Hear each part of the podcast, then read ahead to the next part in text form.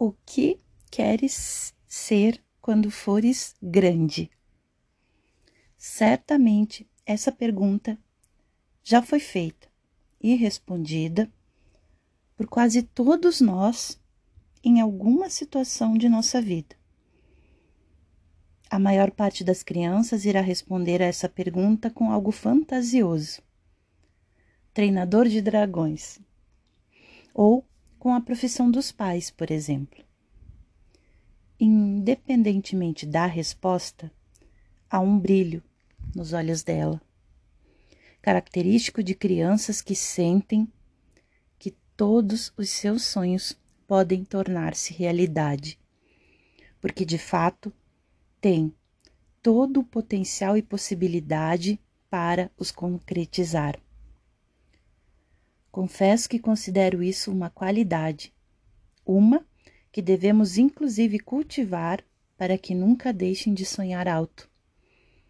Não obstante, à medida que vão crescendo, são confrontadas com escolhas, com o curso que querem seguir, com a faculdade, e é nesses momentos que a resposta àquela pergunta já não é tão certa nem tão segura e fará surgir dúvidas em relação ao futuro que parece incerto. Este fenômeno, que vai tomando cada vez mais comum, traz consigo o sentimento de frustração, tristeza, ansiedade, inclusive ligado a perturbações de saúde mental, nomeadamente a depressão.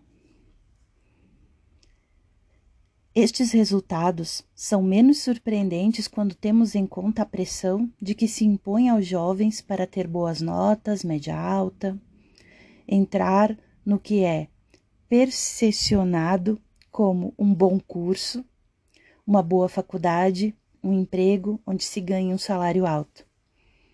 Essa pressão aumenta geralmente com a idade e aumenta o peso das decisões a tomar especialmente na faculdade, pois se um estudante errar na escolha do curso e decidir mudar, isso é interpretado como uma perda de um ano, o que contrasta, curiosamente, com a melhoria dos resultados, satisfação, motivação que se verifica nos casos de pessoas que trocam para algo que preferem.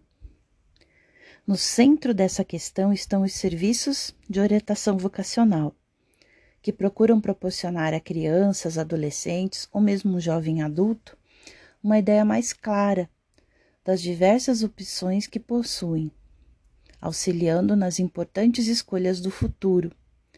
Estas intervenções têm sido comprovadamente eficazes na facilitação da escolha da carreira o futuro passa por olhar as crianças cada vez mais enquanto futuros cidadãos e não apenas enquanto alunos, porque alunos apenas o vão ser durante algum período, um par de anos.